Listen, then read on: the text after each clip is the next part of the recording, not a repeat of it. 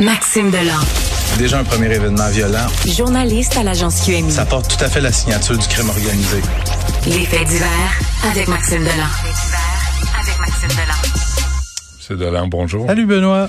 Euh, cette jeune skieuse, c'est l'an passé, ça, Ouais, non? ouais, ouais, ouais. Et on va y aller euh, rapidement parce que j'ai bien des choses à dire. Vas-y. Petite skieuse euh, morte étranglée à Val-Saint-Côme.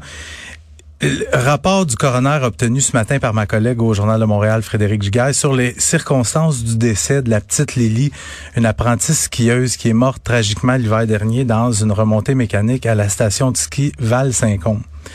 Il m'a dit quelque chose. Moi, si je suis les parents de cette petite fille-là ce matin, je suis enragé en lisant le rapport du coroner qui conclut essentiellement que les règles de sécurité de base et les mesures d'urgence de la station de ski ont été ignorées cette journée-là.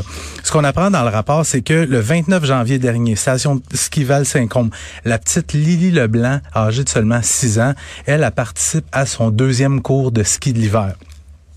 Il y a trois élèves dans son groupe, donc trois élèves et le moniteur, et il, il embarque dans un T-bar, une remontée mécanique T-bar qu'on se met en dessous des fesses. Il y a le moniteur qui embarque avec un élève et deux T-bars devant eux. Il y a la petite Lily avec un autre élève. Déjà en partant, il y a une faute qui est commise parce que les enfants de 6 ans et moins ne devraient pas embarquer seuls dans le T-bar. Ben oui. Euh, l'élève qui accompagne le moniteur tombe. Fait que là, ce que le moniteur fait, il débarque du, euh, du T-bar pour aider le petit et il dit à Lily et l'autre petit en haut, débarquez, débarquez du T-bar. Mais là, le T-bar, faut que tu comprennes qu'il continue à ce moment-là. Et les deux enfants, Lily et son petit, son petit ami à côté, les deux restent accrochés dans le T-bar. Il y a un des deux qui réussit à se décrocher, descend au bas de la piste pour aller rejoindre le moniteur, où il dit à son moniteur, écoute, Lily est accrochée en haut. Et là, le moniteur dit à l'opérateur de la remontée, stop ça on arrête la remontée. Là, pour la suite, je veux te citer textuellement le rapport du coroner qui dit le moniteur et les employés opérant la remontée mécanique n'étaient pas en mesure de visualiser Lily au moment de la remettre en marche. Ils ne se sont pas déplacés et n'ont pas demandé de l'aide d'un collègue ou d'un patrouilleur. Ainsi, personne n'est allé porter secours à Lily ou vérifier qu'elle s'était bien relevée avant de remettre en fonction la remontée et ce, alors qu'on savait qu'elle avait chuté et qu'elle était pendue à un T-bar qui était coincé dans une partie de son manteau. À ce moment-là, là, au, au moment où on se parle, elle est probablement encore vivante. Mais on remet le T-bar en marche et la petite est traînée pendant 540 mètres jusqu'à ce que l'opérateur en haut réalise que là, elle a pendouille après le T-bar, descend, arrête la remontée, va la voir, est inconsciente, prend sa radio pour appeler des secours, sa radio fonctionne pas qui descend à pied jusqu'en bas de la pente pour demander des secours. Le décès de la petite a été constaté plus tard pendant la soirée. Elle est morte par asphyxie. Tu sais, quand je te parle d'un décès qui aurait pu être évité, là, c'est un bel exemple ici. Et aussi du personnel qui est engagé. Ouais, qui, est, qui est pas nécessairement compétent, qui est pas nécessairement à son affaire, qui est sur son téléphone, qui jase. Ça, c'est un exemple. là. Mais c'est avant tout, tu sais, les dirigeants de la station de ski qui doivent mettre en place des règles de sécurité claires, qui sont Ben oui, mais là, tu vois une petite là, qui est accrochée, tu t'en vas mais, pas. mais c'est surtout, t'arrêtes la, euh, t'arrêtes la remontée, Ben oui. tu regardes, tu vois pas, on repart ça. Ouais. La, p'ti- tu sais, la petite a été traînée sur un demi-kilomètre. Ouais. J'ai fait le calcul là, avec la vitesse de la remontée et tout ça. C'est 2 minutes 20 à être traînée par le capuchon de même. Je, trouve ça épouvantable. Euh, un homme abattu par les policiers à Chicoutimi. Ouais, on commence à en apprendre un peu plus sur les circonstances entourant cette intervention policière dramatique-là qui a eu lieu hier avant midi, tout près de l'Université du Québec à Chicoutimi. Il y a un jeune homme armé d'un couteau qui a été tué par les policiers en pleine rue. Il y a d'ailleurs une voisine qui a filmé la scène avec son Ouais, téléphone cellulaire. On peut écouter ce que ça donne, là, quelques secondes. What the fuck? Le gars, il est en chess, il a un couteau.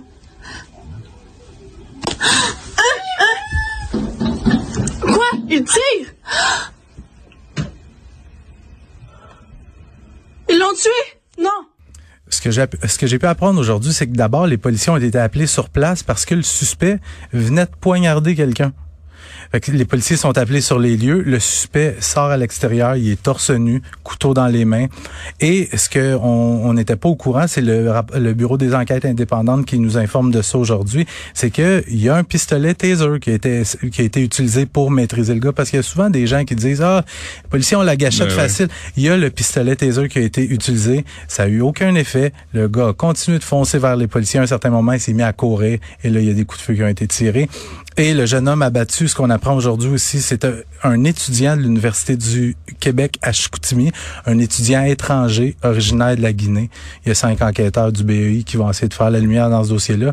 Reste à savoir qu'est-ce qui s'est passé. Non, mais la- regarde, si, tu t'en vas vers euh, des citoyens ou sur des policiers avec un couteau dans les mains, il va avoir une. Ben, je- j'en discutais avec Tristan qui me disait, il n'y a pas d'autre moyen de...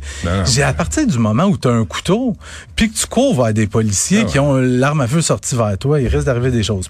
Quatre meurtres au compteur à seulement 17 ans. quatre meurtres au compteur à 17 ans. La police de Montréal qui a annoncé hier l'arrestation de deux jeunes hommes pour les meurtres d'une femme de 22 ans euh, et de sa grand-mère de 73 ans commis l'année dernière, juste un peu avant Noël, dans un logement de la rue Mullins, dans le quartier Pointe-Saint-Charles. Les deux femmes qui avaient été tuées par balle. Premier suspect, 23 ans, arrêté dans le secteur de La Salle, va comparaître aujourd'hui sous, sous deux chefs d'accusation de meurtre prémédité.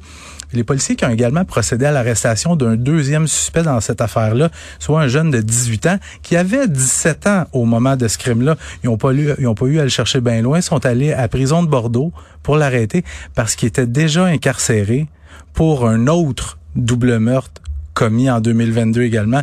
pour, bon résu- gars, là. ouais, pour résumer ça clairement, là, Juillet 2022, le suspect, que je te le disais, a à ce moment-là 17 ans.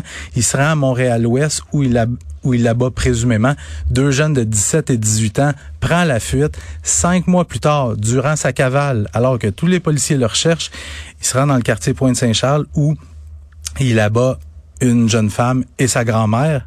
Qu'est-ce qu'il faisait à Bordeaux, lui? C'est deux ans moins un jour, Bordeaux. Non, euh, il, est, il est en attente de son procès.